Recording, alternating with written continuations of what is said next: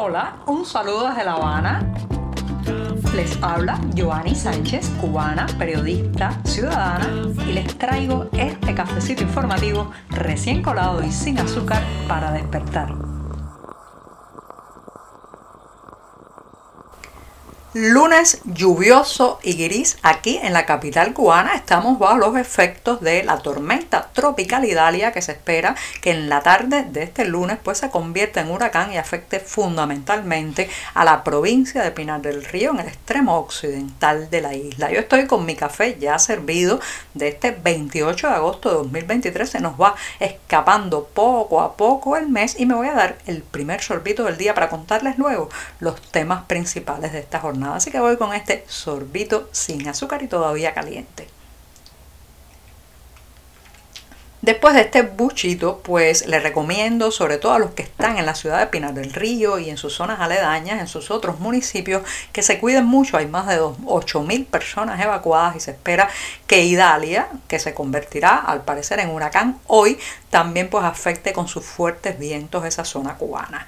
Después de esto les cuento que una periodista oficial de la provincia de Santi Espíritu ha elevado la voz a que se ha quejado de la nueva política informativa del Ministerio de Turismo. Se trata de la reportera Dayami Sotolongo que lamenta que este ministerio ha implementado una serie de requisitos para cualquier reportero que quiera acercarse a las instalaciones turísticas y hacer desde un reportaje, una nota, hasta una entrevista a alguno de sus trabajadores o de sus clientes. Sí, eh, la periodista ha escrito un texto muy inusual en la prensa oficialista cubana que lleva por título Después me informo y califica de maquiavélico este nuevo, digamos, directorio de medidas y eh, normativas que ha impuesto el Ministerio de Turismo. Por ejemplo, para poder un periodista oficial, estamos hablando de la prensa oficial, imagínense ustedes qué quedará para la prensa independiente para que un periodista, oficial pueda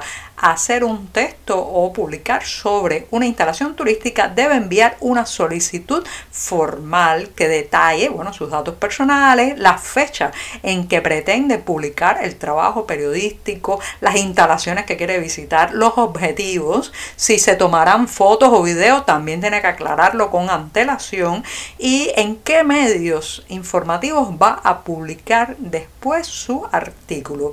Cuando ya reúna todas esas condiciones y las envíe a las autoridades del Ministerio de Turismo, entonces ellos evaluarán durante varios días, con un plazo de tiempo largo, si procede que ese periodista entre a sus instalaciones a realizar un reportaje. Señoras y señores, esto es censura pura y dura, porque esto se presta además para negar el acceso de la prensa a los hoteles, se presta para maquillar las instalaciones turísticas a la espera de que llegue el periodista oficial, entonces lo vea todo perfecto porque claro, estaban sobre aviso, estaban ya esperando la visita del reportero. Esto además es, eh, imagínense, cada institución en Cuba va a desarrollar una normativa de este tipo y para lo mismo sea eh, visitar un hotel que una industria, un hospital, una escuela o simplemente un parque recreativo haya que hacer el mismo procedimiento. Esto evidentemente es una mordaza sobre la prensa. Esta periodista se queja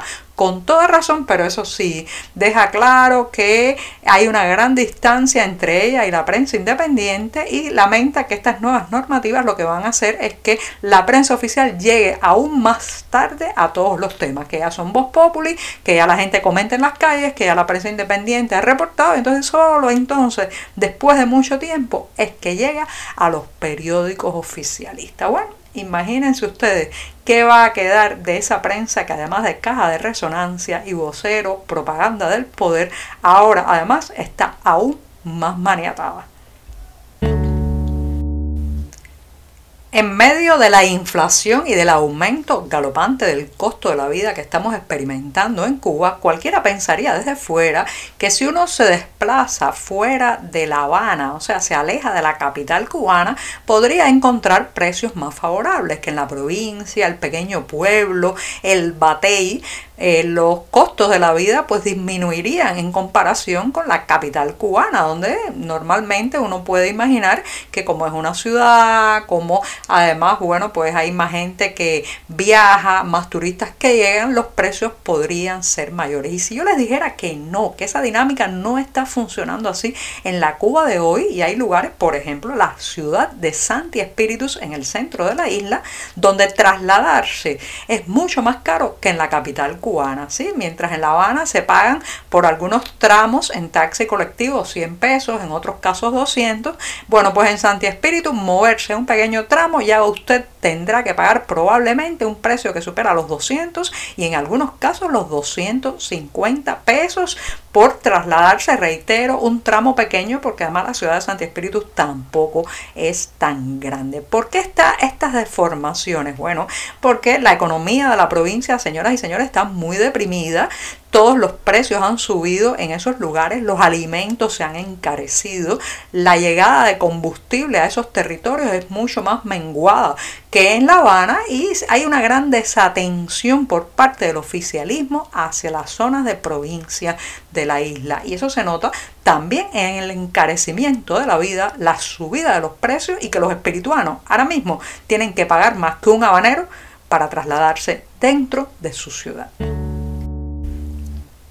Si uno se dejara llevar solamente por los titulares triunfalistas de la prensa oficial cubana, pensaría que las relaciones entre La Habana y Moscú discurren todo el tiempo sobre rieles de cristal y que ambos regímenes, pues, eh, digamos, se apoyan mutuamente e incondicionalmente. Pero no, no parece ser tan tan, digamos, bollante la relación como muestra la prensa controlada por el Partido Comunista Cubano, puesto que se ha sabido que hay una fábrica, la fábrica de vehículos Ural, que está ubicada en la localidad rusa de Mías, que está demandando nada más y nada menos que a la todopoderosa empresa estatal cubana importadora y exportadora de productos técnicos, ¿sí? esa misma conocida por sus siglas Tecnoimport y la demanda de la empresa rusa es que la parte cubana tiene que pagarle 23.4 millones de euros. Está emplazando a esta empresa y también al Banco Internacional de Comercio de la isla.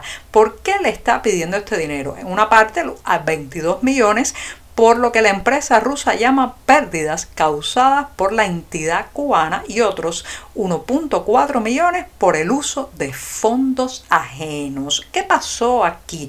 Bueno, pues que tanto la cubana Tecnoimport como esta fábrica de vehículos Ural habían firmado un acuerdo de cooperación que traería a la isla piezas suficientes para ensamblar 120 vehículos gas y además 500 camiones Ural. La parte cubana, bueno, pues no pagó, no pagó y explican que el problema es que los vehículos no circulan, ha sido imposible armarlos, no funcionan bien. Sin embargo, la mentira tiene piernas cortas y los propios rusos han señalado que algunos de estos camiones Ural se han visto en desfiles militares en Cuba. Así que ya saben, 23.4 millones de euros es la exigencia de esta empresa rusa a la parte cubana. Vamos a ver si ahora pagarán.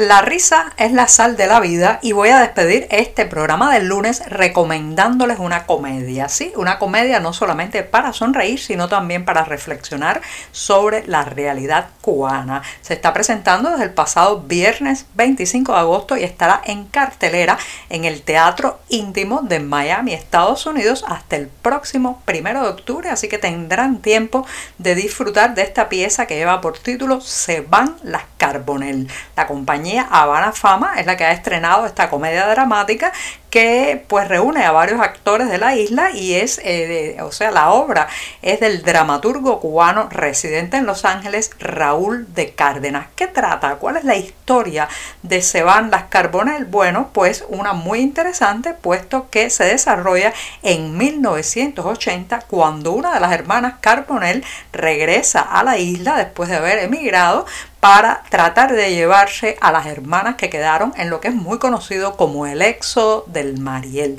Así que ya saben, se van las Carbonell hasta el próximo primero de octubre en Miami, Estados Unidos y los detalles, como siempre, en la cartelera del diario digital 14 y medio. Muchas gracias y hasta mañana martes. Por hoy es todo. Te espero mañana a la misma hora. Síguenos en 14medio.com. También estamos en Facebook, Twitter, Instagram y en tu WhatsApp. No olvides, claro está, compartir nuestro cafecito informativo con tus amigos.